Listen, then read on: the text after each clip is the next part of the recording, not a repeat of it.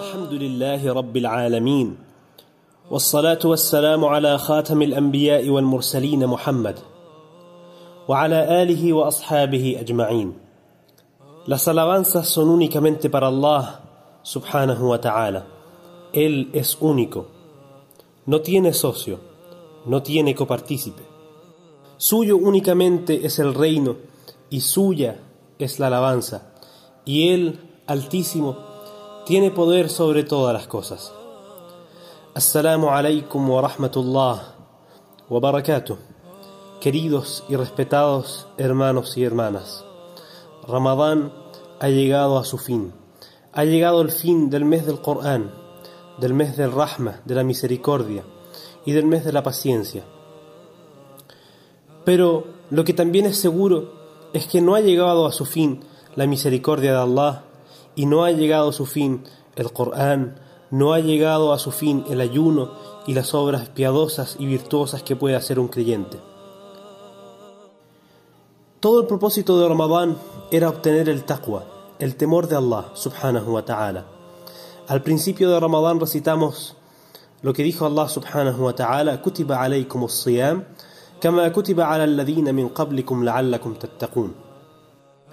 Fue hecho obligatorio sobre ustedes el ayuno, así como también fue hecho obligatorio sobre las naciones anteriores a ustedes, para que quizás así puedan obtener el temor de Allah.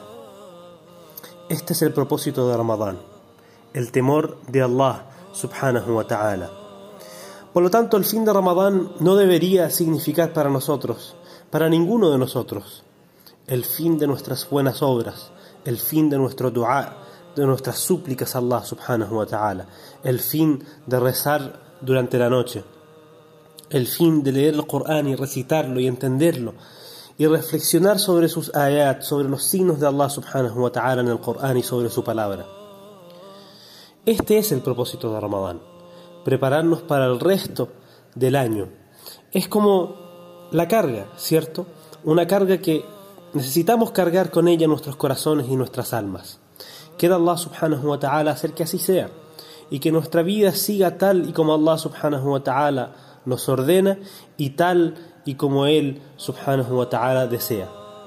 Y rogamos a Allah subhanahu wa ta'ala que haga estos minutos que dedicamos en este sagrado mes para recitar su palabra, para reflexionar sobre su significado y para aprender qué es lo que dijo Allah subhanahu wa ta'ala en el Corán.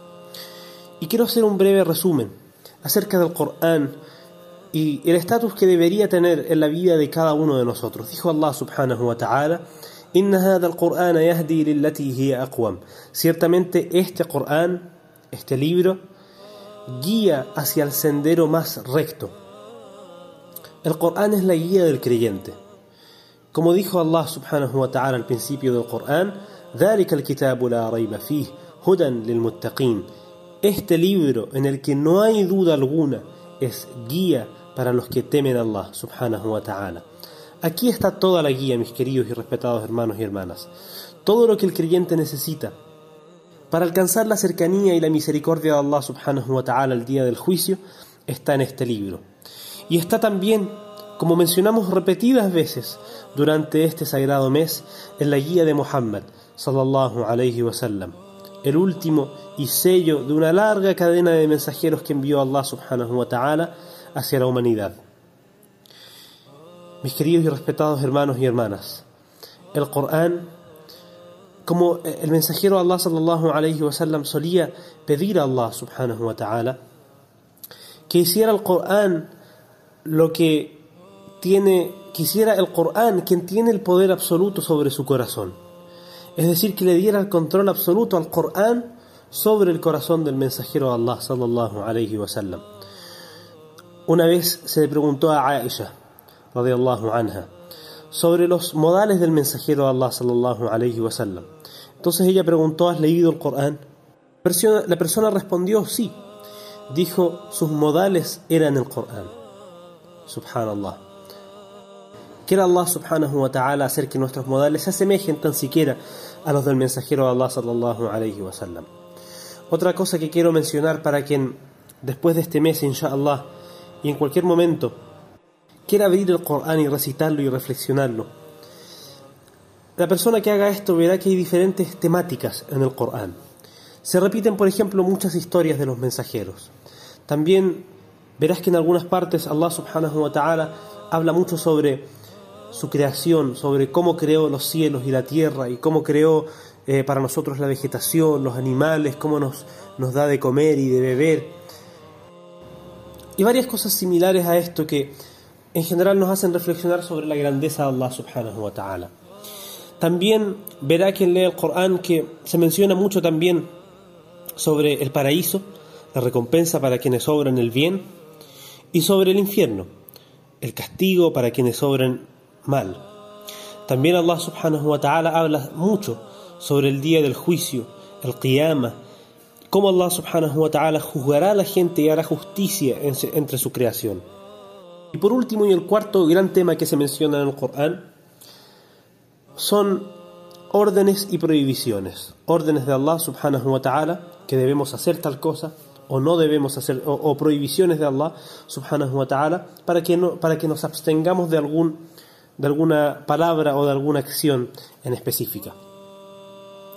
Estas son más o menos las cuatro temáticas más repetidas en el Corán. Y Allah subhanahu wa ta'ala hizo este Corán mathani, se repite una y otra vez en él los temas y las historias.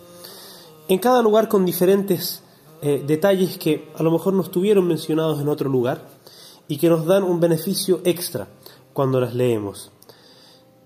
Y Allah subhanahu wa ta'ala repitió en este Corán las historias y repitió en, muchos lugares las órdenes y prohibiciones, porque el hijo de Adam, el ser humano, tiende a olvidarse, igual como lo hizo nuestro padre, alayhi salatu wassalam, Adam, alayhi salatu wassalam.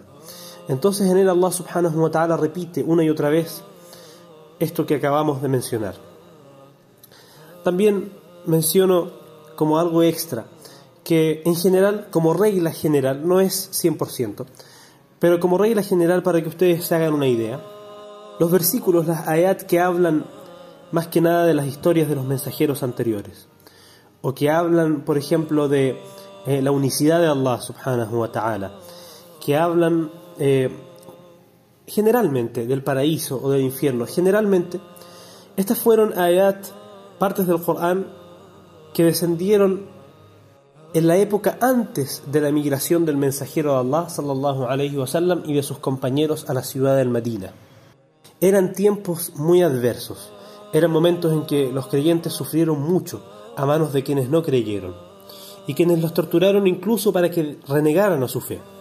Y por eso es que Allah subhanahu wa ta'ala les hacía descender versículos una y otra vez acerca de cómo tuvieron paciencia los mensajeros anteriores y también quienes siguieron a los mensajeros anteriores tuvieron que sufrir mucho para cuidar su fe.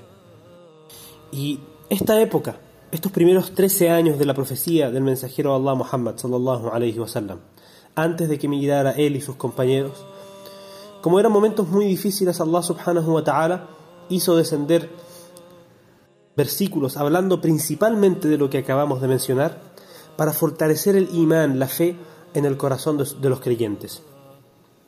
Sin embargo, cuando el mensajero Allah sallallahu alayhi wasallam emigró al Medina y se establecieron ahí y tuvieron un hogar mucho más acogedor donde podían adorar a Allah subhanahu wa ta'ala con más facilidad, relativamente porque las dificultades siguieron. Ahí fue que Allah subhanahu wa ta'ala hizo descender la mayor parte de los versículos del Corán donde hay órdenes y prohibiciones. No fue ahí, no fue sino ahí que Allah subhanahu wa ta'ala hizo obligatorio el ayuno del mes de Ramadán. No fue sino ahí que Allah subhanahu wa ta'ala hizo obligatoria el zakah. Y asimismo la gran mayoría de obligaciones, órdenes y prohibiciones que Allah subhanahu wa ta'ala hizo descender en el Corán fueron descendidas en la época del Medina.